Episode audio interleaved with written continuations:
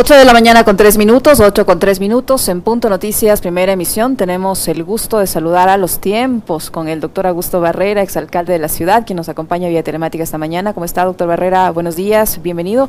Gracias por aceptar nuestra invitación. Le saludamos a Alexis Moncayo, quien le habla Licenia Espinel. Usted conoce eh, seguramente toda esta situación por la que atraviesa la ciudad de Quito, con un alcalde que está eh, prácticamente removido, esperando todos los últimos recursos legales para dejar el cargo, con un vicealcalde que está listo, calentando para asumir el cargo de alcalde de la ciudad eh, por la ventana, como dicen algunos sectores, eh, y que llegó de la mano del alcalde que ha sido removido. ¿Cómo mira usted esta situación? ¿Pasó eso alguna vez antes en la ciudad de Quito? ¿Cómo evalúa usted la situación en general de la ciudad? Bien, eh, buenos días, bienvenido. ¿Cómo está, Licenia? Alexis, un gusto, un gusto estar con ustedes y un saludo a quienes nos escuchan. Es para la ciudad sin duda un episodio penoso, triste, dramático, duro. Es efectivamente, como usted lo ha dicho, la primera vez en la historia de la ciudad que se llega a un contexto de esta naturaleza. Esto es así. Eh, por eso, digamos, mi primera reacción es que ciertamente, digamos, es una situación penosa para la ciudad. Aquí no hay, como he dicho varias veces, ganadores, ¿no es cierto? Veo que hay gente que está feliz de lo que está pasando. No me parece que hay que construir, digamos, la política sobre la base de un contexto destructivo. Yo creo que hay tres aspectos que hay que analizar. Digamos, el aspecto de orden más estructural que tiene que ver efectivamente, digamos, con una gestión que es, eh, tiene muchos límites, ¿no es cierto? Que tiene muchos límites, que es una gestión eh, de alguna manera, digamos, débil, impresentable, con muchos elementos, que ha profundizado las condiciones de debilitamiento y de destrucción institucional de la administración anterior. Esto también hay que decir. Es decir, hoy, por ejemplo, ciertamente el tema del metro no tiene operador, pero en la administración anterior se hicieron cuatro o cinco programas de inauguración y nunca se pensó, ni se decidió, ni se avanzó en nada en absoluto. Hoy se enfrenta una situación gravísima desde el punto de vista de la capacidad ejecutiva de las administraciones. Es inconcebible que a medio año tengamos ejecuciones presupuestarias del 30 a 35%, pero una situación similar ya se venía viviendo etcétera, ¿no es cierto? Es decir, pensemos en el caos de la basura. Esta administración heredó un caos, digamos, cuando se entregó un proceso caminando. Entonces yo creo que hay ahí una evaluación de la gestión muy compleja. En segundo lugar, creo también que hay un contexto, digamos, más político que ha configurado efectivamente elementos que yo debo ser totalmente claros en el sentido de que son inadmisibles, una lógica a veces clasista, una lógica racista, incluso esta idea, digamos, de que solamente se gana con un porcentaje. Miren, eh, digamos, si no tendríamos el mecanismo de segunda vuelta, el actual presidente ganó con un porcentaje menor. Digamos, tuvo en la primera vuelta un porcentaje menor. Entonces, no me parece que la cosa va por ahí, ¿no es cierto? Ni por una presión mediática, etc. Pues dichas estas dos cosas que hay que decir con claridad, hay un proceso activado. Esto también hay que decir, hay un proceso activado. Y entonces lo que cabe en este momento es que las instancias culminen lo más rápido posible el proceso que está activado para que el bien superior, que es la ciudad, pueda avanzar. Esto es lo que me parece, ¿no es cierto? Hay un proceso que está establecido, que es el proceso de remoción, que tiene unas causales, que ha sido, como usted sabe, perfectamente impugnado y que en este momento tiene, me parece a mí, dos instancias, ¿no es cierto? Hay por un lado, como ustedes lo señalaban hace un momento, unos días en los cuales se pedirá ampliación, notificación, etcétera, al contencioso electoral y eventualmente, digamos, un segundo mecanismo que es que la Corte Provincial, ¿no es cierto?, se pronunciará sobre el fallo de una jueza en relación al tema. Este es el Estado. Entonces, aquí hay un conflicto, ¿no es cierto?, muy grave, cuyo único, principal y más grande perjudicado es sin duda la ciudad. Esto es así. ¿Cómo está? Un gusto saludarle a los tiempos también que nos vemos. Eh, a ver, más allá de, este asunto de que, digamos, Yunda no representa un proyecto de ciudad, no, no, no llegó con esa idea Yunda. Eso creo que lo tenemos clarísimo la mayoría de, de, quiteños, ni Yunda ni Rodas, además, porque Rodas tampoco llegó con un proyecto de ciudad, era, un, era producto del marketing Rodas, ¿no? Eh, pero Yunda también fue producto del marketing, de su propio marketing, ¿no? Una figura pública, músico, jugador de vóley, radiodifusor, muy simpático, ¿no? Eh, que llegó por ahí. pero convenció a la gente. Y yo estoy totalmente de acuerdo con usted cuando empiezan a deslegitimarlo por el tema de la votación. Ganó con el 20%. Bueno, hoy tenemos un presidente que en la primera vuelta tuvo el 19%. Creo que también habría que, empezar por ahí, ¿no? Pero eh, más allá de todo eso, de todo ese contexto, eh, a mí lo que me preocupa, doctor, es el precedente que se está sentando. Eh, hoy es la capital de la República, hoy es Quito. ¿Usted cree que esto puede empezar a replicarse en, otros estamentos, en otros estados, en, otras provincias, en otras ciudades? ¿O cree que se va a quedar ahí? ¿no? De que la gente, a mí no me, digamos, a la, clase pudiente, a la clase eh, que, controla los medios de producción, los medios de comunicación de una provincia, de una ciudad, no me gustó el resultado de la elección y voy entonces a empezar a darle, a darle, a darle al alcalde y me lo voy a bajar. ¿Usted cree que esto es un mal precedente por, por ese detalle que le cito? Eh, puede convertirse en un mal precedente, eh, Alexis, pero me parece que eso tiene que ver con eh, dos cuestiones que son fundamentales. Es decir, la primera es, digamos, vivimos en un Estado de Derecho. Entonces, esto no puede convertirse en una lógica de cascada, ¿no es cierto? Hoy me cae mal uno, mañana me va a caer mal otro, y entonces lo que tenemos es un contexto de inestabilidad. Esto me parece a mí que no puede ser. Yo en esto coincido plenamente y lo que hay que hacer ahí es blindarse precisamente en los elementos del Estado de Derecho. Esto tiene que ser así, no, no, no, no tengo ninguna duda de que no puede convertirse, claro, digamos, porque uno puede pensar que muy bien, digamos, se pierde mayoría en el Consejo Cantonal, en el organismo colegiado, y se activa un proceso, etcétera. Esto no puede ser así. Esto hay, digamos, unas causales claras, unos elementos concretos, unos requisitos planteados y hay también, digamos, una capacidad institucional a la cual hay que apelar. Hay un Estado de Derecho. Yo, yo en esto coincido, ¿no? Coincido plenamente con su preocupación, porque he visto también, ¿no es cierto?, que algunos sectores dicen, bueno, ya que hubo esto, entonces ahora vamos a... No, esto no puede ser así. Hay que establecer un respeto a la democracia. ¿Sabe qué? Yo, la semana pasada en mi comentario decía, bueno, que la gente de la González Suárez, de la República del Salvador, haga una encuesta en Twitter y, diga quién quiere que sea el alcalde y, ahí se sienten contentos, ¿no? No, yo entiendo perfectamente, digamos, y es evidente que sobre esto hay estas dimensiones que a veces han sido de presión mediática, una dimensión incluso a veces clasista, incluso racista. Todo esto es así. Pero Alexis, debo decir también con toda claridad que es una gestión que tiene muchas valencias. Totalmente. Y que ha incumplido muchos de los elementos. Es decir, es inadmisible, digamos, que... tiene, tantas, tiene tantas falencias, doctor, que los que hoy terminan bajándolo al alcalde son sus propios aliados. Exactamente. Yo, eh, digamos, justamente hace unas horas en algún programa planteaba esto. Es decir, yo no veo muchos, digamos, decía que yo no veo muchos eh, razones, digamos, de gran festejo, porque efectivamente, digamos, hay un problema de origen, de legitimidad, no digo de legalidad, que no me compete, no soy actor del proceso y no opino sobre temas de orden judicial, pero quien va a asumir ahora la alcaldía digamos, si esto llega a consumarse, es la persona que vino de la mano precisamente en esa misma lista y en esa misma fórmula. En ese sentido, doctor Barrera, yo, yo, yo por eso le quería preguntar, ¿qué, qué tan legítimo, aunque si, bien puede ser legal, pero qué tan legítimo va a ser esta alcaldía liderada por el señor Santiago Guarderas, tomando en cuenta precisamente los antecedentes que usted menciona, que llegó de la mano del señor Yunda, que lo apoyó durante todo este tiempo en la administración de la ciudad, que es corresponsable de las decisiones que se han tomado para que la ciudad esté como esté, incluso en el tema del metro, sobre todo el mismo alcalde en sus rendiciones de cuentas, en sus argumentos de defensa, ha señalado que él delegó el tema del metro al señor Guarderas y ahí están los resultados, una cosa que no camina.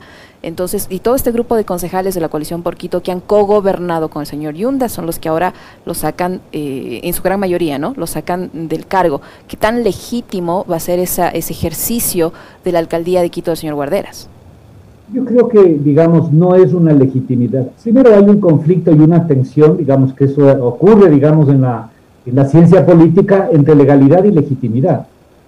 Digamos, esto es así, ¿no es cierto? yo coincido con usted en el sentido de que si esto termina consumándose de alguna, a través de algún mecanismo, van a tener que construir alguna forma de legitimidad a partir de la propia acción, porque no hay una gran legitimidad de origen.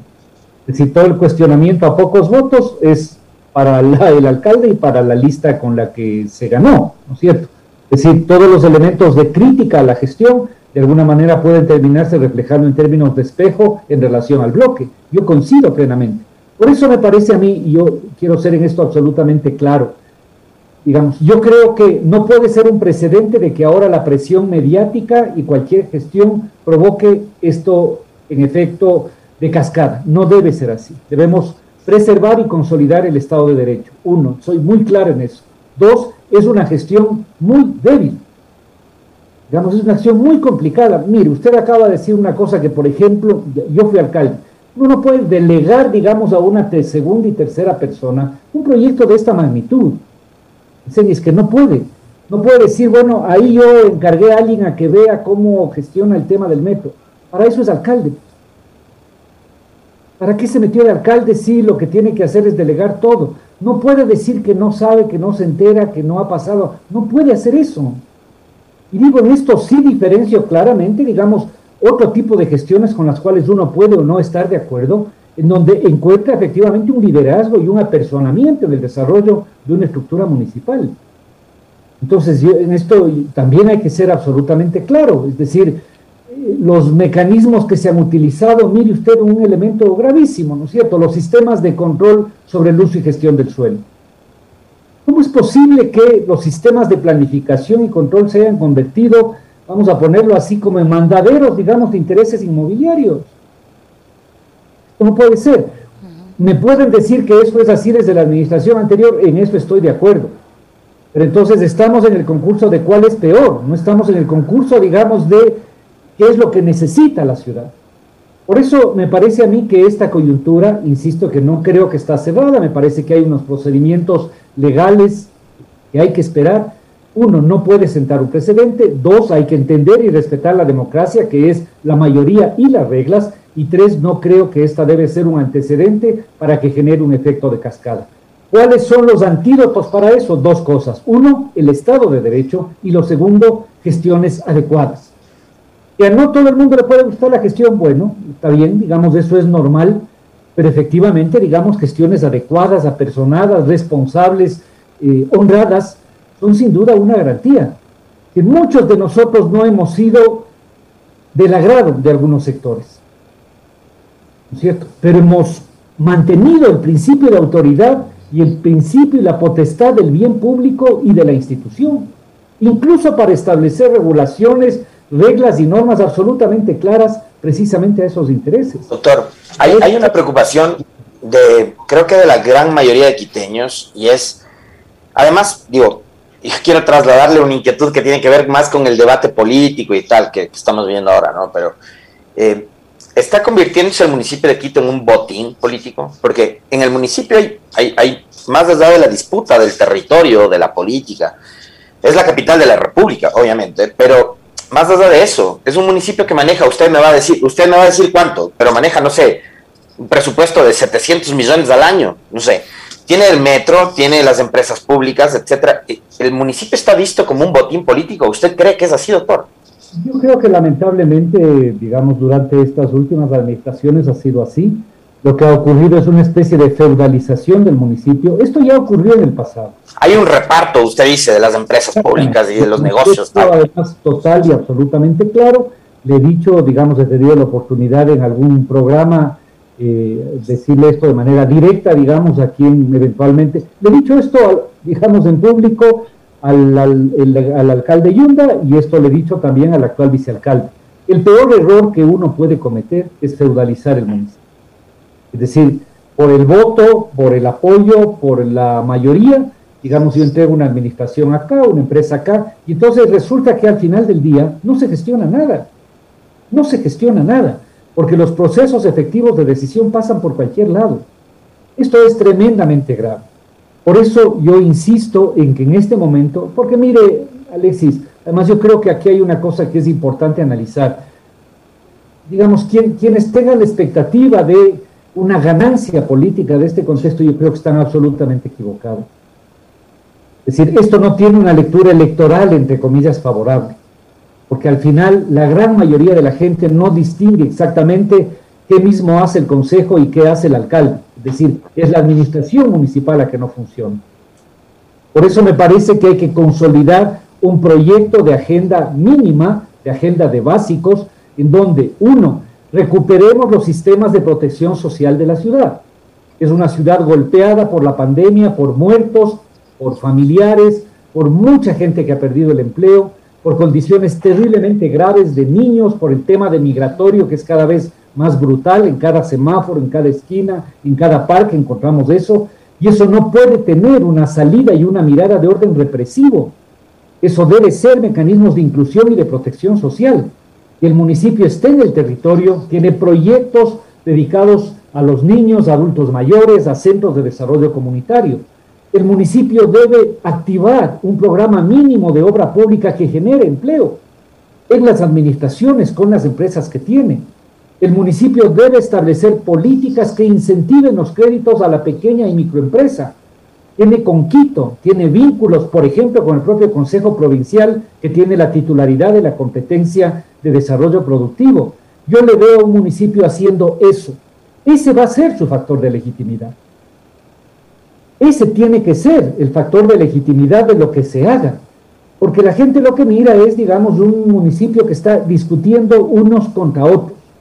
Entonces, mientras tenemos una sociedad dolida, golpeada, sufrida por todo lo que hemos vivido, lo que se ve es que por otro lado lo que tenemos es una pelea. Ahora, doctor, eh, hemos vivido, eh, digamos, la mitad del periodo de Yunda. Y con Yunda la prensa, la opinión pública ha sido implacable, ¿no? Porque además usted citaba cosas que antes no se discutían, que son los temas del clasismo, del racismo. Eh, digamos, hemos tenido alcaldes, prefectos de origen indígena en otras provincias, en otras ciudades, pero nunca han recibido las críticas del nivel que ha recibido Yunda. Ojo, no quiero con esto convertirme en abogado de Yunda ni nada por el estilo, porque creo que ha sido un pésimo alcalde. Eso quiero dejarlo clarísimo. Yunda ha sido un pésimo alcalde. Pero siendo un mal alcalde Yunda, eh, Rodas fue peor que él. Y Rodas aguantó los cinco años. ¿Cómo hizo Rodas para aguantar cinco años sin recibir el mismo nivel de críticas que Yunda? Digamos, hay varios factores, me parece a mí. Evidentemente, digamos, había una cierta, vamos a llamarlo así, anuencia, digamos, de amplios sectores de los grupos de poder. Pero también quiero ser en esto bastante claro. No tuvo el nivel profundo, digamos, y agudo de fiscalización en el Consejo y probablemente, digamos, pudo atenuar también relaciones con los propios ejecutivos y con el resto de organismos de poder. Es decir, hay más factores ahí. Es decir, hay bastantes más factores. Coincido con usted que muchos de los elementos que ahora pueden formularse como causales son perfectamente extensivos. Es decir, hay un problema de despilfarro de recursos públicos, creo que todavía la ciudad tiene el recuerdo del programa Quito Cables, ¿no es cierto? Se hizo inauguraciones, se hizo ya la casetita. La, la primera piedra. Claro, la primera piedra en varias veces, etcétera, etcétera, etcétera. Pero de esas podemos hablar un montón de cosas, ¿no es cierto? Es decir, en el Maceo en algún momento salió en los medios de comunicación, entiendo que algún informe de auditoría o de Contraloría, desaparecieron 35 camiones, es decir, digamos, para un acto de magia del mejor nivel del mundo, ¿no? Ya, esas cosas no lograron cuajar y configurarse adecuadamente, por eso coincido, hay elementos de orden estructural. Pero, pero lo que creo yo, Alexis, es que hay que defender un proyecto ético, democrático, inclusivo de ciudad. Ese me parece a mí que es la posición. Pero ahí les toca a ustedes, a los progresistas, de poner las armas, pues de poner actitudes, sentarse a dialogar. Yo, yo, dejar el anticorreísmo a un lado. Pero totalmente, Alexis. Es decir, yo sobre eso estoy absolutamente claro. Digamos, usted que ha sido un periodista acucioso puede reconstruir absolutamente todas mis posiciones. Y usted no encontrará, digamos, en mis posiciones denigrar a ninguna persona. Yo soy una persona que hago política por convicción. No soy un actor político activo en este momento y coincido plenamente que el clivaje correísmo-anticorreísmo es la principal herramienta de ejercicio del dominio de la derecha. Pero usted no cayó en ese juego, doctor, y de, la forma más respetuosa le planteo esta discusión. Además, me encanta hablar con usted. Usted es un tipo muy inteligente, al que yo respeto mucho y creo que fue un buen alcalde además pero políticamente cometió errores. ¿Usted admite esos errores y usted admite que, cayó en ese juego del correísmo, anticorreísmo o no? Yo acepté la convocatoria a ser parte de un gobierno que intentaba mantener una perspectiva progresista, un horizonte claro programático, haciendo una superación efectiva de los límites que podía haber tenido el proceso anterior. Eso fue lo que yo acepté. Y aprovecho para decirle a Alexis que eso acepté, invitado y muy insistentemente pedido por algunos amigos comunes que ahora hacen parte, digamos, de la asamblea, etcétera. Yo estaba fuera totalmente de esta dinámica. Decidió, como ustedes saben perfectamente, concluí mi alcaldía y, digamos, volví a mi actividad académica. Yo vivo de eso, trabajo en eso, me apasiona eso y eso es lo que hice. Cuando entendí que eso tenía enormes límites y una reorientación radical de la perspectiva del proyecto, yo lo que hice fue irme. Yo lo que hice fue irme. Digamos así de claro, digamos, yo soy responsable de las cosas que he hecho. Asumo muchos elementos de orden autocrítico, claro, absolutamente, como me parece que deberían asumir el resto. Porque lo que no puede ser aquí, digamos, perdóneme, digamos, yo no soy corresponsable de haber elegido los asambleístas que tuvimos la vez anterior. ¿No le parece? Decir, ahí deberían haber un poquito de corresponsabilidades. Esa asamblea que terminó como terminó, ¿quién puso esos candidatos? Pues yo le puedo asegurar que yo no puse. Eso y mitad pusieron, ¿no? Porque unos eran, unos eran de Correa, otros eran de Glass, otros eran de no sé qué. Una cosa ahí medio rara, ¿no? Quiero escuchar eso porque entonces ahí debería asumir. Por supuesto. los asambleístas, perdóneme, ni les conocía, ventajosamente. Entonces, y, los que les traicionaron en la asamblea eran los más cercanos, ¿no?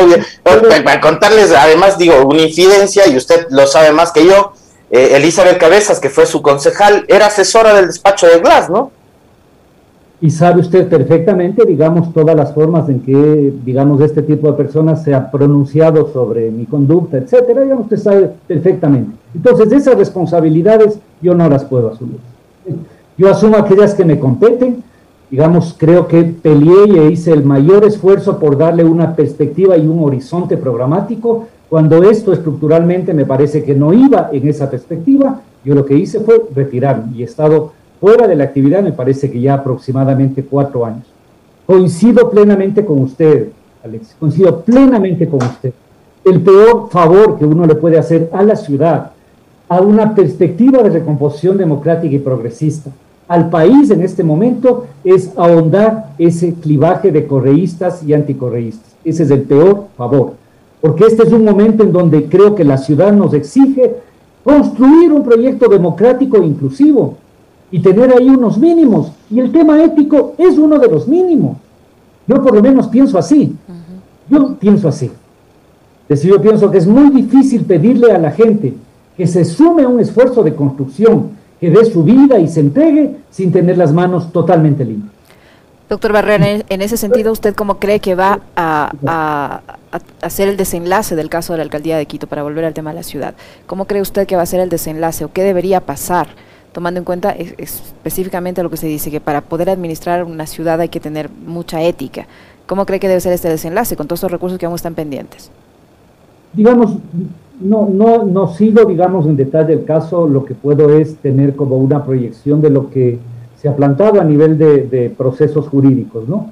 Entonces entiendo que, por un lado, digamos, se abre un periodo Entiendo que es de información, no sé si de ampliación o de modificación de la resolución del contencioso electoral.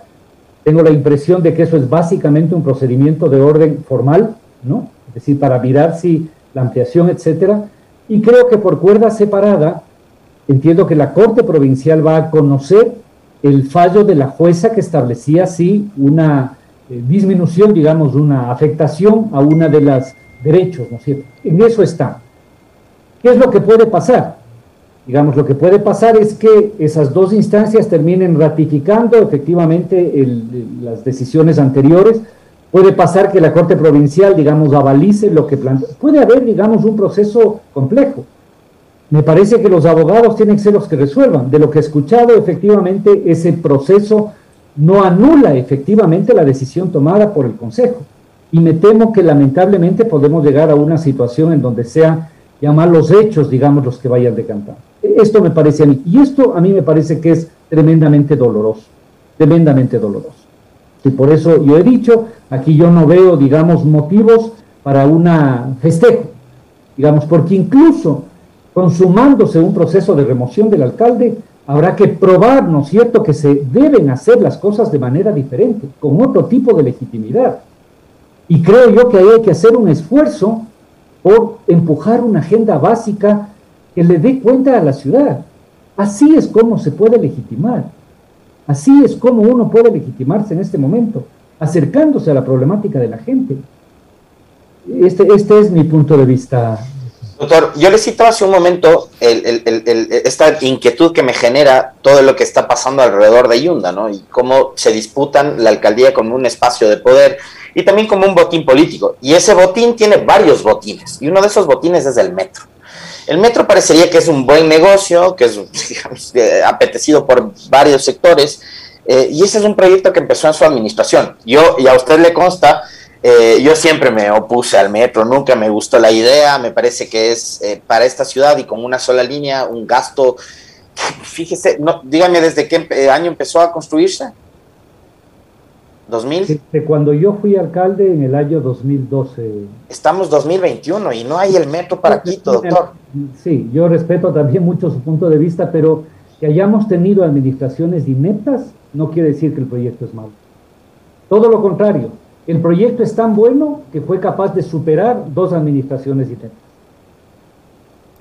Lo que, y le puedo asegurar que ese proyecto podía haberse concluido en el año 2016 o 17. Es rentable. un pasaje de 40 centavos, es rentable un metro. El pasaje de 40 o 45 centavos es un pasaje que cubre el costo de operación y la rentabilidad que tiene es social. Al metro se van a subir los niños, las niñas, los jóvenes, la gente que va al colegio, la gente que va a las universidades, la gente pobre. Ese 75% que no tiene vehículo. Entonces, usted, conoce, usted conoce mejor la ciudad que yo, eso es indudable. Y yo le quiero plantear una discusión que a mí me inquieta mucho y es, eh, el metro va a recorrer prácticamente el mismo trayecto que el trole actualmente, ¿no? Eh, y esa es una zona que está deshabitándose, doctor. Usted, usted, usted camina a las 5 de la tarde eh, en adelante por la por la 10 de agosto y usted se encuentra con que esa es una zona de negocios que ya es ya, por la que no camina nadie. Entonces, ¿quiénes se van a movilizar ahí? A ver, digamos, el eje central de la ciudad, primero, no tiene el mismo trayecto del troll, es bastante más grande, llega hasta Quitumbe. Digamos, el metro tiene una perspectiva de servicio clave fundamentalmente al sur de la ciudad. Y una de las razones por las que efectivamente se ha debilitado esa, esa gran meseta digamos, esta, esta, esta gran hipercentro de la ciudad, es la calidad deteriorada, digamos, de los servicios que tenemos. Entonces, una extensión, mire lo que estamos teniendo en este momento, una ciudad que efectivamente va deshabitándose en el núcleo central y tenemos una extensión hacia los valles, hacia zonas ricas. Exactamente. Eso hay que regular, pues, Alex. Es decir, toda la visión progresista, toda la visión, digamos, sustentable y ecológicamente adecuada, ahora lo que plantea es ciudades compactas. Es decir, el sentido es ciudades compactas con espacios verdes, con bicicleta, con sistemas de movilidad limpios, rápidos y adecuados. Eso es lo que se plantea. Pero la gente lo que está haciendo es lo que usted dice, irse a los bases, irse a la mitad del mundo, a las afueras. Y una, y una cosa adicional, yo quisiera saber en qué estado se quedó y cuál, digamos, cuál era el horizonte que tenía ese proyecto, porque durante su administración y el gobierno de Correa hubo eh, la intención de que el centro de Quito se rehabite con eh, eh, consulados, embajadas, con sedes diplomáticas, etcétera, pero no quedó en nada tampoco, ¿no? ¿Qué pasó con eso? Hay cosas que se hicieron, hay cosas que no tuvieron continuidad. Evidentemente el proyecto de revitalización del centro es un proyecto central. El enfoque que nosotros tenemos es que eso no puede ser, digamos, un gran centro comercial, digamos, para sectores altos, no, debe mantener esta centralidad y esta lógica de multiuso. Por eso hay que recuperar vivienda en el centro, por eso, digamos, el Instituto Técnico y Tecnológico, donde era antes precisamente, digamos, la cárcel, la cárcel 2, por eso la necesidad de desarrollar un conjunto de actividades, eso tiene que revitalizar. Como tiene que revitalizarse, y en esto coincido con usted, todo el eje, digamos, medular de la ciudad. El metro es una columna vertebral.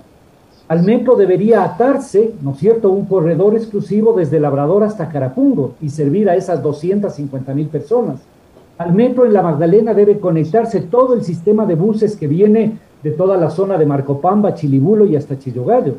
Al metro se conecta en el recreo quienes vienen del sur oriente. Al metro se conecta quienes vienen del Valle de los Chillos en la estación del Ejido. Al metro se conecta quienes vienen del Valle de Tumbaco en la estación de la Carolina. Ese es el concepto. El metro es alimentado por todo el sistema de buses y no al revés. Este es el modelo. Integración física y tarifaria. Pasaje integrado. ¿A quién le sirve? Fundamentalmente a la gente más pobre de la ciudad que hoy se demora dos horas porque vive, digamos, en, Calderón o Carapungo y tiene que ir a trabajar en el centro, en el sur, en el centro norte, en la zona financiera, en Cumbayá y Tumbaco, y se demora una hora y media de ida o una hora y media de vuelta. A esa gente le sirve el centro, a los niños y niñas que no se mueven con seguridad en esta ciudad, a las madres de familia que tienen que salir corriendo a dejarle al guagua para ir a trabajar. Ese es el principio del metro. El otro principio del metro es romper la segregación de esta ciudad. Esta es una ciudad de sur, centro y norte. Entonces, más allá de la demagogia de hacerle giratoria a la Virgen, lo lógico es construir equipamiento y calidad en el sur. Entonces, yo también les aconsejaba, digamos, le pueden decir al presidente actual que deje nomás, que no invierta en la Virgen y que permite efectivamente el equipamiento y el apoyo a los sectores más pobres. Pues. O sea, dejémonos de demagogia. Eso es lo que se requiere para ser inclusivos. Por eso trasladar una plaza y una centralidad a Quitumbe, por eso un centro cultural ahí, por eso el esfuerzo de tener sedes en las universidades, por eso el esfuerzo de que el metro llegue a Solanda, llegue hasta Quitumbe. Ese es el concepto que teníamos. Que hayamos tenido, digamos, administraciones incompetentes después, no invalida el proyecto, Alexis. Eh, para finalizar, doctor Barrera, eh, ¿qué es lo primero que deberían eh, hacer quien quede de alcalde, sea que quede el señor Yunda, que le veo muy pocas posibilidades, sea que ya asuma definitivamente el señor Guarderas, ¿qué es lo primero que debería hacer para dar tranquilidad a los quiteños? Que, tanto en el tema sanitario como en el tema general de la administración de la ciudad, ¿qué es lo primero que se debería hacer? Mire, yo creo que hay que hacer, una, insisto, una agenda mínima.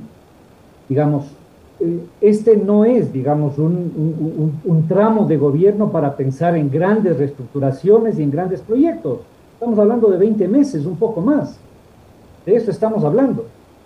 Entonces, me parece a mí que uno es necesario atender esta situación de crisis social, un programa fuerte de protección social, hay que empujar los procesos de reactivación económica, eso a mí me parece vital, fundamental, sustantivo, Tres, hay que resolver el sistema integrado de movilidad. Es inadmisible que pasen dos administraciones completas sin que el metro funcione. Es necesario encarar un mínimo nivel de funcionamiento de la municipalidad y yo creo que no hay que olvidarse de que seguimos en pandemia. E, esto también para mí es un tema que no es menor. Es decir, este, este momento que tenemos en donde ya vamos a tener vuelta a la presencialidad, en donde probablemente ya se flexibilice el tema a nivel de actividades escolares, pero tenemos todavía porcentajes de vacunación relativamente bajos, es un momento complicado. En otros países esto ha provocado una nueva oleada. Entonces, unos elementos básicos, resolver estas tareas urgentes, a mí me parece que es lo fundamental. Yo creo que eso es lo que aspiraríamos, una municipalidad que se encargue y se oriente fundamentalmente a esos aspectos. ¿Qué espera usted de Guarderas, doctor? Que, que, digamos, ya Guarderas se va a posicionar, no sé, en los próximos días. Creo que le quedan algunos recursos a Ayunda todavía, pero ¿qué espera usted de Guarderas? Que, que básicamente, digamos, pueda enfrentar estas cosas. Es decir, mire, este no es un momento, y ojalá sea así, para plantearse, ¿no es cierto?, que esta es la oportunidad de legitimar y de construir. No, yo creo que este es un momento para concentrar efectivamente estas actividades. Además quiero ser en esto absolutamente claro. Él tiene además, eh, digamos, él llegó de la mano de Yunda, ¿no es cierto? Y ahora es la persona que de alguna manera va a sustituir este caos de gestión. Por lo tanto, digamos, vuelvo un poco a lo que discutimos, no tiene, digamos, una gran legitimidad de origen. ¿Ya? Si no hace legitimidad con resultados concretos, si no vemos transparencia y ejecutorias adecuadas, yo creo que va a tener una situación tremendamente compleja. Por el bien de la ciudad, porque también Alexis en esto hay que decir, probablemente, digamos, no tener esta presión de la actoría política del día a día, yo no creo que tenga sentido hacer políticas sobre la base de mientras peor mejor. Yo no creo eso. Yo eh, no, no entiendo así la política. O sea, mientras peor esté la ciudad, mejor para alguien que quiera aparecer como Mesías. No creo así porque en medio de eso hay mucha gente que sufre, muchas necesidades que no se resuelven. Entonces, ojalá en este tramo tengan, digamos, la fortaleza, la capacidad, la generosidad para concentrarse precisamente en esa agenda de mínimo. Muchísimas gracias al doctor Augusto Barrera, exalcalde de Quito, que ha estado con nosotros. Gracias, doctor. Un gusto siempre tenerle acá a los años, a los tiempos, conversar con usted, muy amable. Muchas gracias. No se pierda, que es un privilegio, un gusto conversar con usted. Gracias, Alexis. Un abrazo, como siempre, muy gentil.